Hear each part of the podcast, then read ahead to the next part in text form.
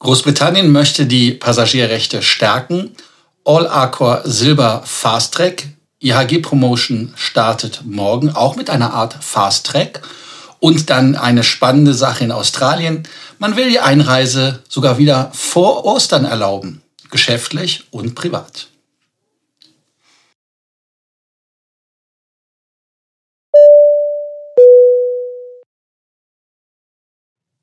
Willkommen zu Frequent Traveler TV Takeoff. In der heutigen Sendung könnt ihr natürlich auch gerne den Kanal abonnieren. Aber wenn ihr es nicht wollt, gebe ich einfach den Abonnierbefehl, dann müsst ihr ihn abonnieren. Alle, die ihn abonniert haben, danke, dass ihr es getan habt. Die, die ihn abonnieren wollt, auch danke. Aber vergesst bitte nicht, die Glocke anzumachen und ganz, ganz wichtig, Beitrag liken, damit der Algorithmus uns lieber hat und wir weiter wachsen können. Auch ganz, ganz wichtig, kommentiert, so wie viele das tun. Ich bin voller Dankbarkeit, dass ihr das tut, weil der Austausch mit euch gerade das Spannende ist. Und auch wenn ich was vielleicht nicht richtig gesagt habe oder wenn ihr Informationen habt, die noch weitergehend sind als die wir hier oder die ich hier euch gebe, dann sind die natürlich herzlich willkommen. Auch gerne nochmal per WhatsApp, Telegram oder wie auch immer. England. England, Großbritannien aus der EU ausgetreten, möchten die Passagierrechte stärken. Warum nehme ich das Thema heute auf? Ganz einfach deshalb, weil es in der EU-Bestrebungen gibt, die Passagierrechte zu reduzieren. Aber da sieht man mal an England, wie man mal vorne dabei sein kann.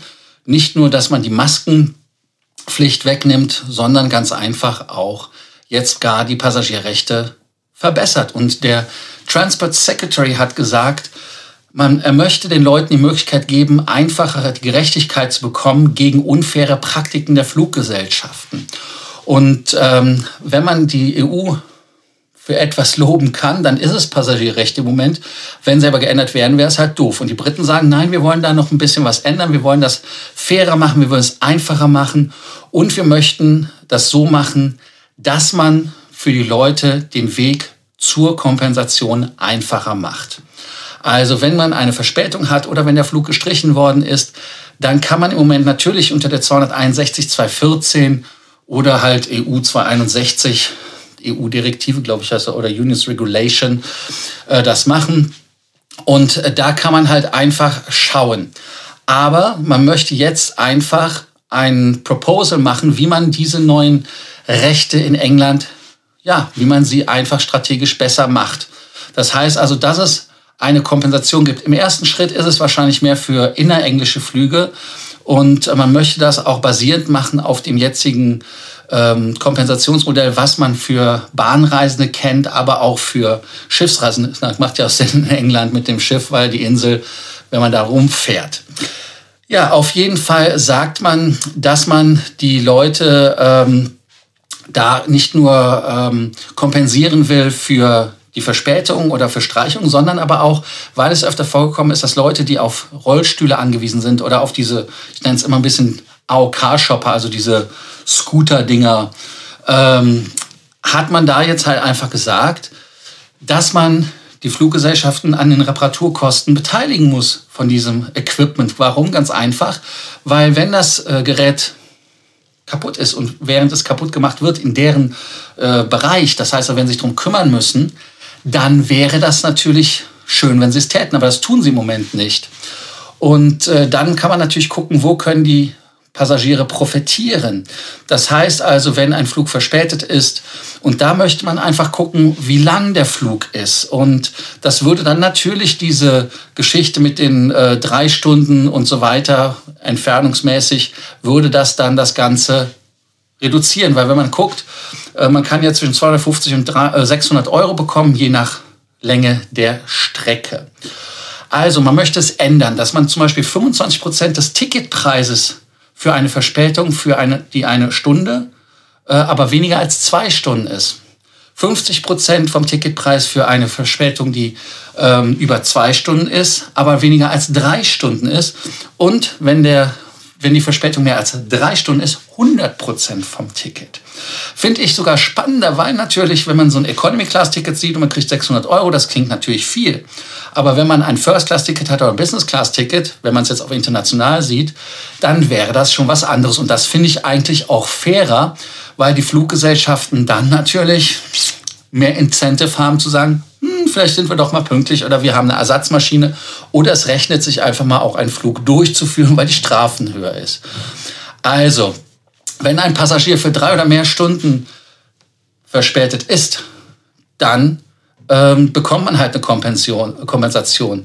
Aber ähm, da es in England halt diese ganzen Strecken, die sind nicht ähm, lang genug, um diese Kompensation bekommen. Deshalb äh, hat man da jetzt einfach diesen Weg gewählt. Ich finde das eine interessante Geschichte. Es ist natürlich doof, wenn man so ein Budget-Airline ist, aber wer billig fliegt, kriegt halt nur billig. So ist das im Leben.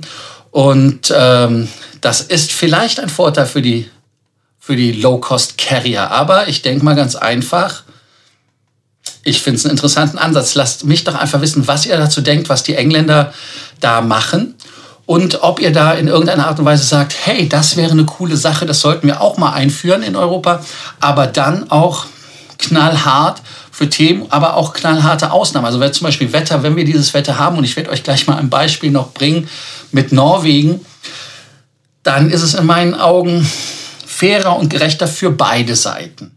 Aber Kommentare unten. Australien. Man muss nicht nur Tennisspieler sein, um in Australien rausgeschmissen werden, sondern normalerweise kam da keiner rein. Passagiere äh, waren auf den Flügen selten. Fluggesellschaften haben Crew teilweise in Quarantäne verloren. Aber auch nach Neuseeland hat man ja so eine Art äh, Bubble versucht, aber das hat auch nicht geklappt. Und ganz, ganz spannend war natürlich auch dieser Travel Ban für Australier selber. Die kamen gar nicht raus, weil wir kamen ja auch nicht rein. Also das heißt, auch viele Australier waren gestrandet außerhalb Australiens, weil sie konnten halt diese ähm, Termine in diesen soll man es, ich hätte es fast gesagt, Gulag, äh, also in staatlich kontrollierten äh, Covid-Quarantänestellen nicht bekommen, weil die halt natürlich komplett ausgelastet waren. Und ähm, Anfang des Jahres gab es dann halt, äh, schon Ende letzten Jahres, so war es, äh, gab es dann erst die Möglichkeit ab Herbst, dass man eine Erlaubnis bekommen hat, Australien zu verlassen und dann auch eventuell zurückzukommen. Also insofern hat man jetzt halt gesehen, dass diese Delta-Variante und dass die Omikron-Variante äh, zwar in Australien angekommen ist, aber es ist halt so, dass die Bevölkerung dort auch sehr, sehr stark geimpft ist. Ich glaube, ich weiß, 83 Prozent oder sowas, also relativ hoch. Aber man hat jetzt halt festgestellt, dass man das vor Ostern aufmachen möchte. Warum? Ganz einfach, weil der Premierminister hat zwei Dinge verstanden. Und zwar das eine ist, die Hospitals, äh, Krankenhäuser, Hospitale, äh, die Krankenhäuser sind nicht überfüllt mit ähm, Omikron und man geht auch davon aus, dass das mit Omikron nicht passiert. Und äh, das andere ist, ähm, dass man halt einfach mit anderen Ländern heraus äh, da halt auch wieder gucken möchte, dass man Familienmitglieder zusammenbekommt, dass man halt einfach da eine Art Kontrolle hat. Und diese Kontrolle soll vor Ostern passieren, damit Leute halt auch wieder ihre Familien sehen können. Man hat also eingesehen, dass einmal diese Zero-Covid-Strategie natürlich nicht funktioniert, aber auch, dass man den Virus nicht draußen halten kann. Was haltet ihr davon? Freut ihr euch, dass Australien aufmacht für Geschäftsreisen und Privatleute? Ähm, wobei natürlich, und das ist halt ein äh, Thema. Ein Bekannter von mir hat mir erzählt, der in Sydney ist. In Sydney Restaurants sind offen, aber außerhalb von Sydney ist nicht wirklich. Und man kann auch nur ins Restaurant gehen, wenn man diesen australischen Covid-Pass hat. Und das ist natürlich ein relatives Problem für uns als äh, Ausländer, aber ein wunderschönes Land. Kommentarspalte für euch, beide Hände, ich weiß. Jetzt kommt das Thema Norwegen, was ich euch eben versprochen hatte schon. Und zwar, was passiert, wenn ein Airspace, also ein Luftraum geschlossen wird und dann natürlich Verspätung verursacht, ist dann eine äh, Kompensation fällig oder nicht? Weil was war passiert? Ähm, weil der ganze Traffic von Sola und nach Flesland, Flesland ist das, was um Bergen, glaube ich, rum ist. Und äh, Sola, muss ich ehrlicherweise gar nicht, weiß ich jetzt gar nicht. Da war der Kontrolltower in Sola war beschädigt worden durch das Wetter, durch den Sturm.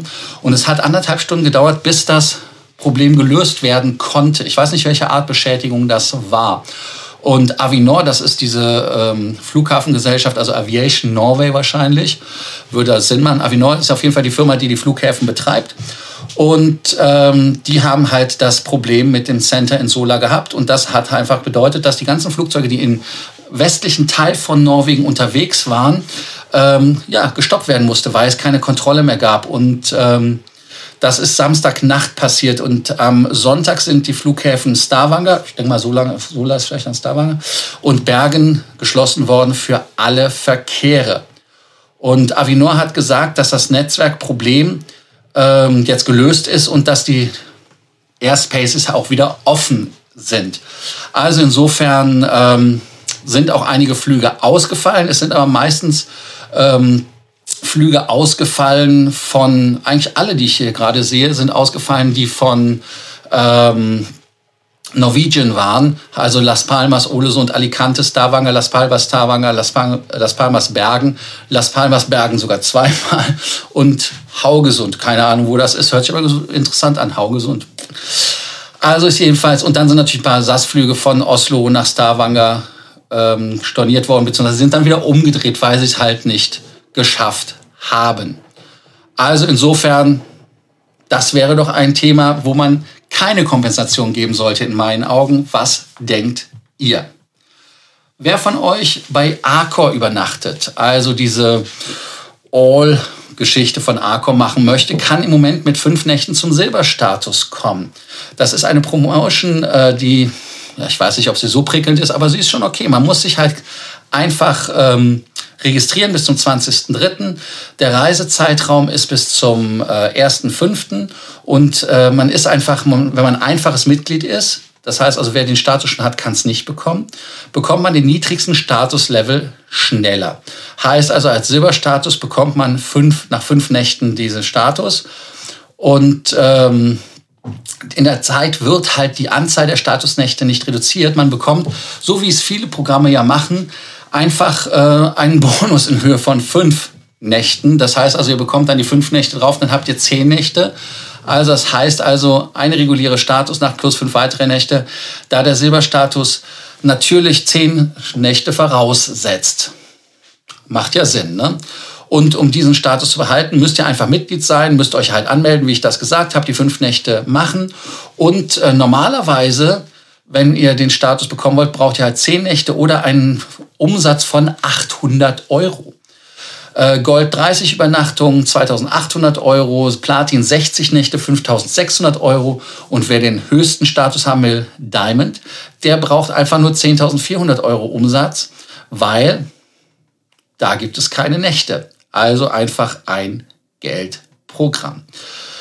Ja, also meldet euch über die Seite an und dann könnt ihr damit dann auch profitieren. Wichtig sind natürlich wie immer, dass die Nächte bei Arcor selber gebucht werden und nicht über irgendein Online-Reisebüro oder irgendeinen anderen Kanal. Also insofern schauen wir einfach mal, was da ist.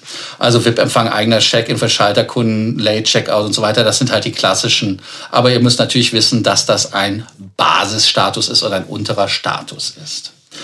Dann gibt es noch eine kleine Erinnerung von mir. Ich hatte ja zu dieser IHG Rewards die im Englischen ja Double Award and Light Qualifying Points Promotion heißt. Im Deutschen heißt die ganze Geschichte äh, unlimitierte Nächte oder sowas, zweimal unlimitierte Nächte oder sowas. Also was ganz Merkwürdiges. Ähm, aber da gibt es halt dann die Möglichkeit, dass man doppelte Nächte genauso da bekommt. Aber da gibt es einen äh, großen Unterschied. Und zwar der Unterschied ist halt einfach, ihr braucht normalerweise als ähm, Gold Elite 10 Nächte. Denkt aber dran, dass ihr in der neuen Promotion äh, äh nur 10, also in dieser Promotion nur 10 Nächte braucht, also reicht 5, weil die alten Regeln gelten, weil es kommen die neuen Regeln. Und ich möchte halt einfach dran erinnern, dass man da einfach dann von profitieren kann. Wer von euch schon einen Status hat, profitiert nämlich auch. Wenn man zum Beispiel 10.000 Basispunkte bekommt, bekommt natürlich dann nochmal 10.000, weil er eine hundertprozentige äh, Bonus kriegt, nochmal dann 20.000 äh, on top. Das heißt also, ihr habt damit dann natürlich 20.000 qualifizierende Punkte und seid mit den Punkten vielleicht sogar schneller beim Status als vorher. Im Moment heißt es, ihr braucht für Gold 10.000 Punkte, für, wie waren das nochmal, für Platin braucht ihr 40.000 und 75.000 für ähm, Spire nochmal, das sind jetzt 55.000, also sind reduzierte Werte. Deshalb also da nochmal gucken, bin jetzt nicht ganz firm, weil ich bin Spire, ich habe die 55.000 Punkte im Visier. Also insofern denkt daran, dass die Aktion jetzt am 1. Februar startet. dass ihr davon auch direkt dann profitieren könnt. Und ganz, ganz wichtig ist nochmal, es gibt halt diese neue Änderung ab dem 1. März. Das heißt also, dass ihr jetzt noch schnell im Februar den Status voll macht mit der Promotion, weil sonst gelten die neuen Bedingungen. Und da braucht der Spire anstatt die 75, 55 jetzt reduziert, wären es 120. Ähm, Platin braucht ähm, 60.000 anstatt 40.000 und ähm, 40.000 für den Gold. Und es gibt dann natürlich diesen neuen Silberstatus, wo ihr 10 Nächte braucht.